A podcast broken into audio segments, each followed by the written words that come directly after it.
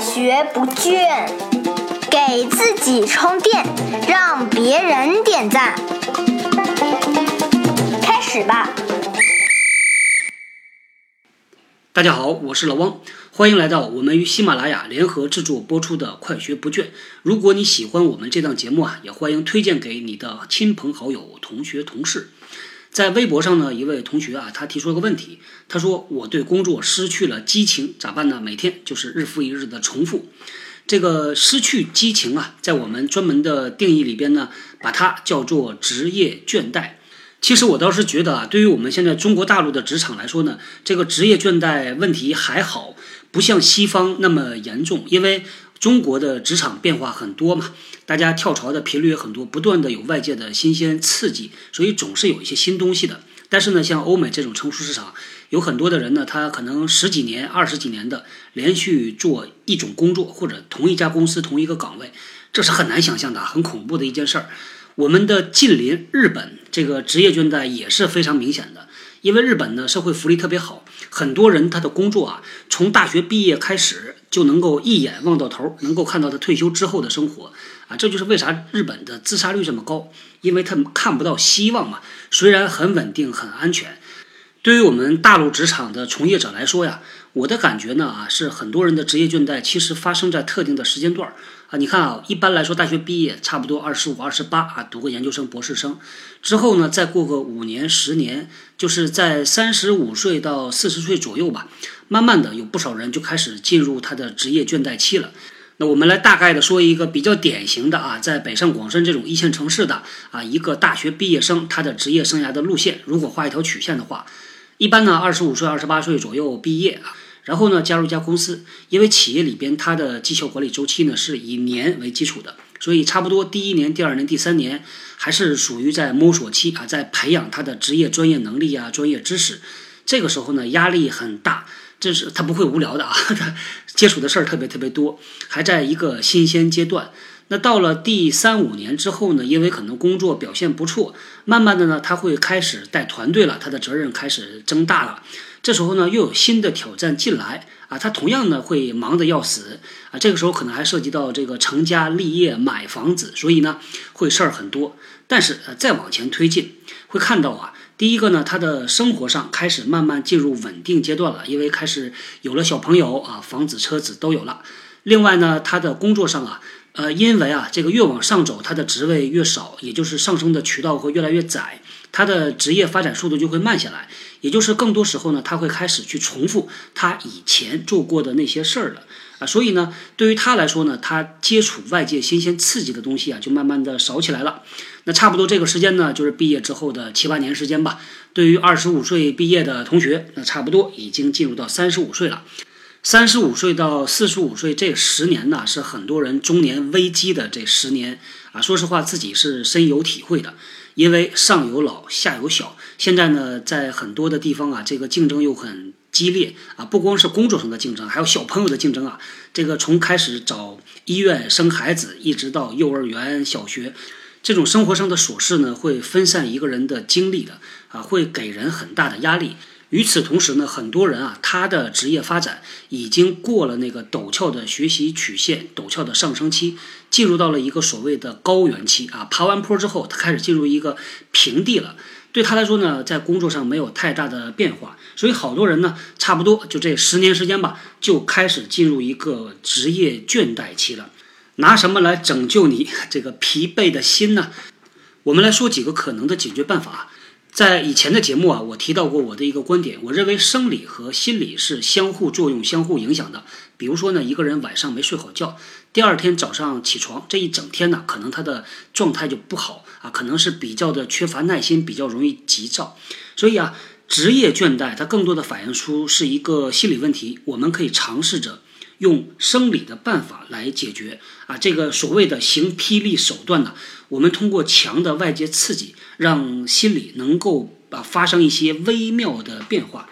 我发现呢，经常运动的人呢，他去看待事情的时候，态度相对来说比较积极，也比较主动。所以呢，咱们提的办法是啥呢？啊，就是所谓的要加强运动。这个运动啊，不是每天晚上吃完饭之后散步半个小时，不是这样的，而是做那种高强度的运动。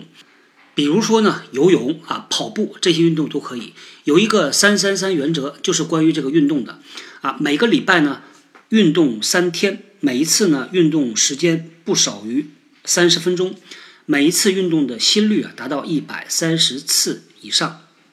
这个运动的好处啊很多啊。第一方面呢，刚才提到了啊，一个经常运动的人呢，他能够让自己的这个心态啊，会有一些微妙的变化，会比较的积极乐观。另外呢，咱们之前提到过一期节目叫“身材好当领导”，经常运动呢，会让一个人的精神面貌、气质会发生很大的变化。它对于你在职场里边啊展示一个比较好的形象，其实也是有帮助的。那我估计啊，听到这里呢，我们听节目的朋友可能就问了，说。我们呢，上有老下有小，每天忙成那个样子，哪有时间运动啊？啊，这就是我们挑战的地方嘛。怎么样能够在你繁忙的工作和生活里边挤出时间来运动，给自己增加挑战？这就是说的第二个办法啊。除了运动之外，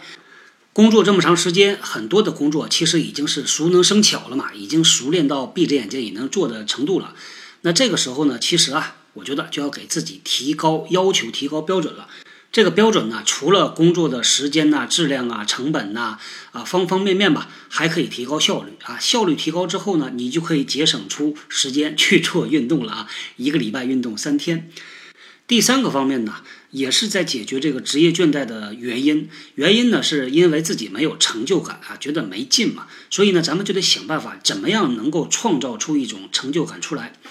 每个人找成就感的方式不太一样啊，比如说大的那种机关企业啊、高校啊、研究机构啊，很多人呢这个工作轻也不会跳槽，所以他的这个专注点会从职业转移到生活啊，就开始培养各种各样的兴趣了，爬山、走步、养花、养鸟。那如果专注在职业领域呢，我觉得其实能做的事儿还真的蛮多的。比如说呢，啊，专业领域可以写东西啊，啊，去参加一些社会的社团活动啊，啊，去参加一些什么公益啊，啊，这个能做的事儿挺多。我估计呢，大家想到的肯定比老汪想到的要多得多。其实获得成就啊，除了来自于啊工作上的奖励之外啊，还有一个就是获得其他的伙伴、其他人的。在很多事儿上面呢，可以找一些志同道合的人，不管做啥吧，大家能够结伴结伙，互相鼓励啊。到了这个礼拜六或者是下班之后呢，呼朋唤友，大家一起做这个呃感兴趣的事儿。这种时候呢，往往这个人呢，他也会觉得生活又重新的五颜六色、多姿多彩起来了。所以呢，说到这里，总结三个方面啊。第一个最简单，行霹雳手段，给自己一些压力，让自己每个礼拜运动三天。第二个呢，啊，就是在工作上提高要求。第三个呢，就是找一些方式增加自己的成就感。好，那咱们正事儿说完，再说点别的事儿啊。好，先说一个好消息啊，我们直建共济会呢是添人进口了啊，增加人手了。我们的直建共济会小助手正式上岗，名字呢叫做直小娜，直呢就是直建共济会的职职业的职，娜呢就是人娜公众号的娜。大家可以在微信公众号里边呢回复助手啊这两个字，或者是小助手都可以的，我们会给您发过来啊直小娜同学她的微信号，您可以加她为好友啊，这样呢就能够第一时间呢获得我们这边发生的一些变化、一些新的通知啊、消息啊等等。这个麻烦您在加他的时候呢，啊，您提供一下这么几方面的信息啊。第一呢，是我们怎么称呼您；第二个呢，是您所从事的职业；第三个是您所在的行业；第四个呢，啊，是您所在的城市或者地区。啊，直小娜同学呢，会根据您的行业、职业、地区啊，把您拉到对应的社群中。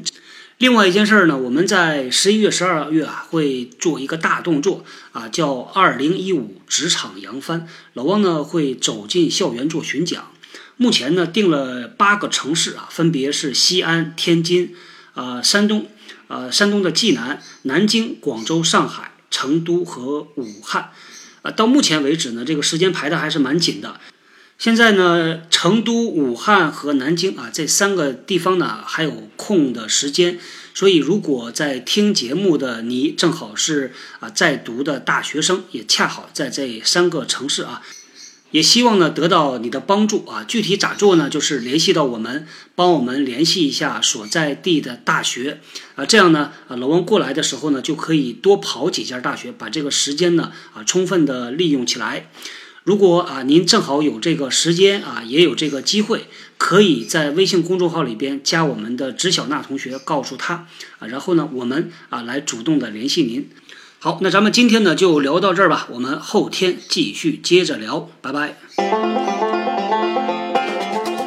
新技能大家 get 到了吗？我是小汪，搜索关键字“人呐”，找到老汪的新浪微博和微信公众号，看更多的内容。